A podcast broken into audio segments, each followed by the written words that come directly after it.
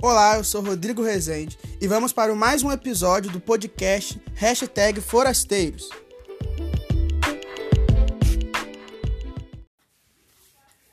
Deus abençoe, querido. Estamos aqui no nosso segundo episódio dessa série de estudos e meditações sobre Hebreus. E agora vamos pensar um pouco sobre o capítulo 4 de Hebreus, mais ou menos do versículo 1 até o versículo 13. Aqui eu tenho nesse, nesse trecho uma das passagens que nos faz meditar sobre um, um grande tema de reflexão atual, que é o descanso. Talvez você tenha vindo com esse título curioso sobre o que vai ser falado. Então fique aí, preste atenção, abra sua Bíblia em Hebreus, capítulo 4, e acompanhe até esse texto para que nós possamos compreender. É sempre bom lembrar que o, o texto de Hebreus, esse, essa carta incrível, ela vai sempre usar a autoridade do Antigo Testamento. Até porque o alvo dessa, desse escrito é um grupo de pessoas que acreditava na autoridade do Antigo Testamento. E a grande função desse livro é mostrar que em Jesus Cristo, o Evangelho e as novas realidades espirituais em Jesus elas eram apontadas por alguns eventos, histórias e símbolos do Antigo Testamento. E aqui eu preciso compreender muito bem é, a história de Israel para que nós venhamos a compreender o que o texto fala. Então, rapidamente, vamos relembrar que o povo de Israel, após José ter sido um governante do Egito, ele foi escravizado depois de algum tempo, quando um faraó esqueceu dos grandes feitos de José. E quando esse povo foi escravizado, Deus, através de Moisés, e grandes obras salvíficas, milagres e coisas grandiosas, retira o povo do Egito.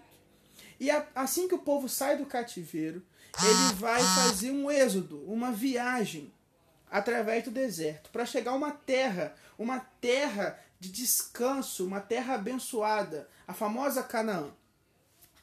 E é, esse trajeto que seria de 40 dias, ele dura 40 anos, porque o povo foi desobediente, cultuou outros deuses, é, desobedeceu, foi descrente, não creu nas promessas e na palavra de Deus. O povo se afastou através da desobediência. Porém, algum esse povo então vai ficar 40 anos no deserto, e nenhum destes iria entrar, a não ser aqueles que permaneceram fiéis, no caso Josué e Caleb. Então Deus vai renovar essa geração de Israel durante esse período no deserto, e apenas os filhos vão entrar sob liderança de Josué para conquistar a amada e prometida terra de Canaã e ali repousar. Essa é a história do povo de Israel, que está ali de Êxodo até o livro de Josué, e onde nós podemos ler sobre esse grande feito de Deus de liberar o povo de Israel. O interessante é que esse texto de Hebreus ele também usa como base um escrito do Salmo 95 feito por Davi, que referencia essa, esse episódio da desobediência do povo de Israel. Assim como referencia os seis dias da criação de Deus de todas as coisas e um sétimo dia de descanso. Então aqui eu já posso perceber que Deus ele não abandonou a criação. Então o descanso prometido por Deus não se refere a uma ociosidade, muito menos uma falta de trabalho. E nós vamos ver isso com detalhe. O que eu quero dizer aqui, o que é apresentado nesse texto, em primeiro lugar, quando nós vemos os primeiros versículos, é que a mensagem eterna de Deus ainda está para nós. Porque, versículo 1: Visto que nos foi deixada a promessa de entrarmos no descanso de Deus, que nenhum de vocês pense que falhou. Pois as boas novas foram pregadas também a nós, tanto quanto a eles, mas a mensagem que eles ouviram de nada lhes valeu, pois não foi acompanhada de fé por aqueles que ouviram. Esse texto ele aborda o início desse capítulo, referenciando o que foi falado no capítulo anterior. E diz que existe ainda uma promessa de descanso a nós a esse grupo que recebia carta de Hebreus, e isso também se refere a nós nesse período neotestamentário, nós somos século 21. Ainda existe uma promessa de descanso. E essa promessa de descanso que havia para o povo de Israel, ela continua para nós. E isso é muito importante porque a mensagem de Deus ela é eterna. A palavra eterna de Deus ela tem um poder e autoridade a todos nós. a salvação e a redenção que Jesus Cristo faz na cruz. Ele é um marco histórico, mas esse ato é para salvar todos os que creem e depositam a sua fé em Deus. O que, que aconteceu com o povo de Israel para que ele não alcançasse a terra prometida? Vai mostrar para nós o que pode acontecer conosco, para que não venhamos alcançar o descanso de Deus. O povo de Israel, apesar de receber a palavra e a promessa de Deus, foi desobediente e descrente. Não creu, não depositou a sua fé em Deus. Imagine você ser escravo, mas através de milagres incríveis, você alcançar a liberdade e ter a promessa que você habitaria numa nova terra e ali você descansaria. Não haveria mais é, o temor ou mesmo a perseguição de inimigos. Depois de ver o que Deus fez, você acreditaria nele, o seu coração naturalmente se abriria para essa grande promessa, porque você viu a mão de Deus agindo na sua, no seu povo te libertando. Só que o povo de Israel, em sua maioria, não creu. Tanto que aquela geração que viu os milagres de Deus na liberdade do Egito não entrou na terra prometida, porque não creu. Então, entre a, a liberdade e os feitos de Deus e a promessa, e o cumprimento da promessa, existe uma caminhada. E essa caminhada só pode ser feita por quem tem fé. Lembre-se que fé não é simplesmente um pensamento positivo ou uma palavra. Fé é o ato de crer, confiar. É como se a fé fosse aquela pessoa que entrega o volante do seu carro na mão de Deus para que Deus guie cada um de seus dias. Isso é confiar e ter fé. Então, entre a promessa dada por Deus de um descanso e a execução e o fim desse e a chegada, o prêmio desse descanso, existe entregar a direção de nossas vidas a Deus. Nenhum de nós alcançará descanso que Deus nos oferece se nós quisermos dirigir a nossa vida, se quisermos agir por conta própria, porque não é possível o homem fazer isso. Lembra, no primeiro episódio eu falei, é Jesus Cristo que é o, o grande o grande criador e salvador e quem nos ofereceu esse caminho. É interessante porque no livro de Hebreus é, é deixado claro que aquele povo de Israel não entra no descanso eterno que Deus ofereceu. Você pode pensar, mas Rodrigo, aquele povo entrou na terra de Canaã. Sim, o descanso terreno da terra, aqueles que obedeceram chegaram.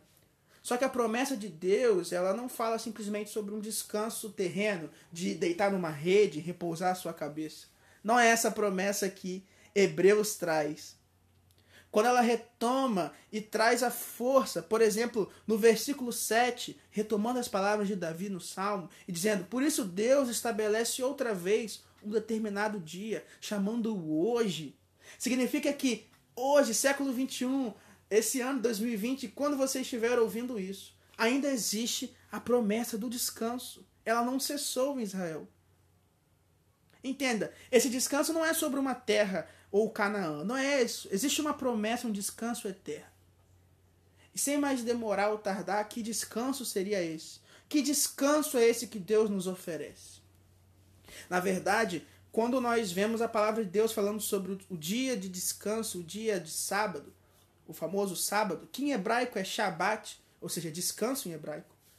Esse descanso não é simplesmente de um trabalho manual ou do serviço que você presta numa empresa ou de forma autônoma.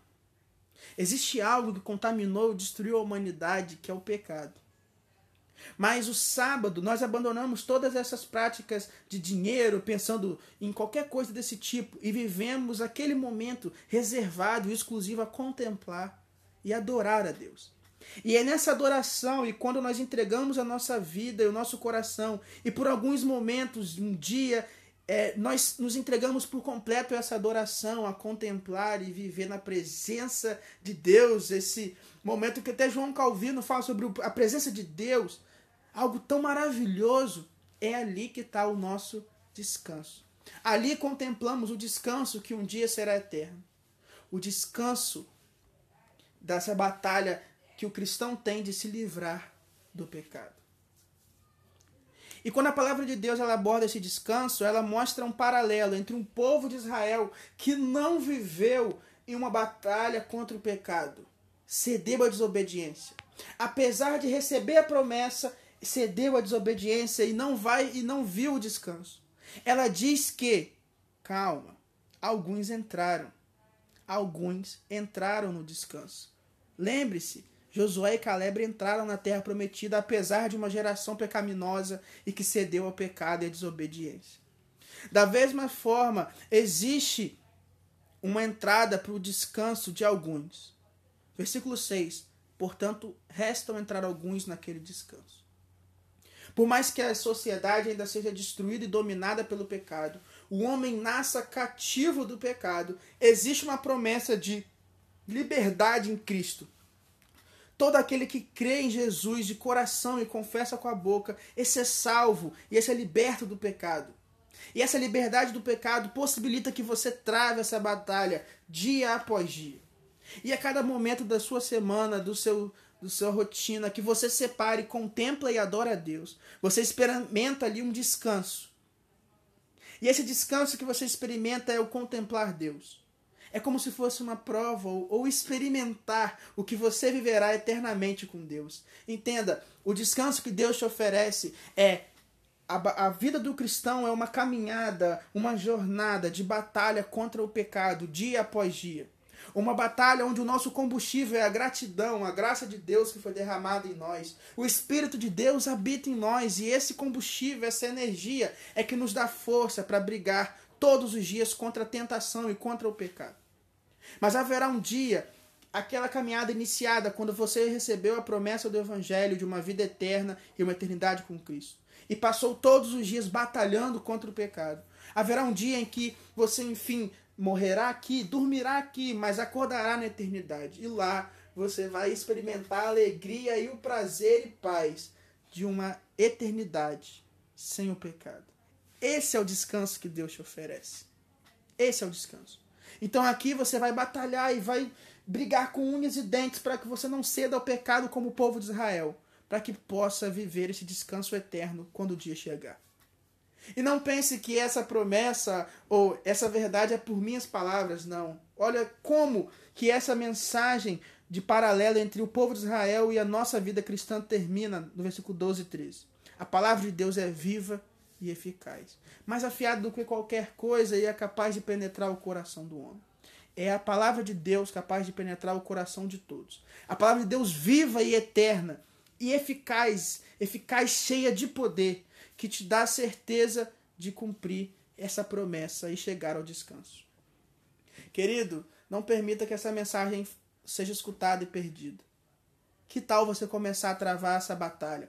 Esforcem-te para entrar no descanso, como o versículo 11 disse. Está na hora de você se esforçar dia após dia, para que um com a fé que você tem, ela cresça e mude a sua vida. E a partir de uma vida, dia após dia, nessa caminhada, essa jornada, aquele que chegar até o fim, esse receberá a coroa da vida eterna. Aleluia. Que Deus te abençoe e que você possa, dia após dia, batalhar por isso, mas também se lembrar de descansar em Deus e adorá-lo o tempo todo. Fica na paz. Lembre-se sempre: você é um forasteiro, não é deste mundo, está só de passagem. Um abraço.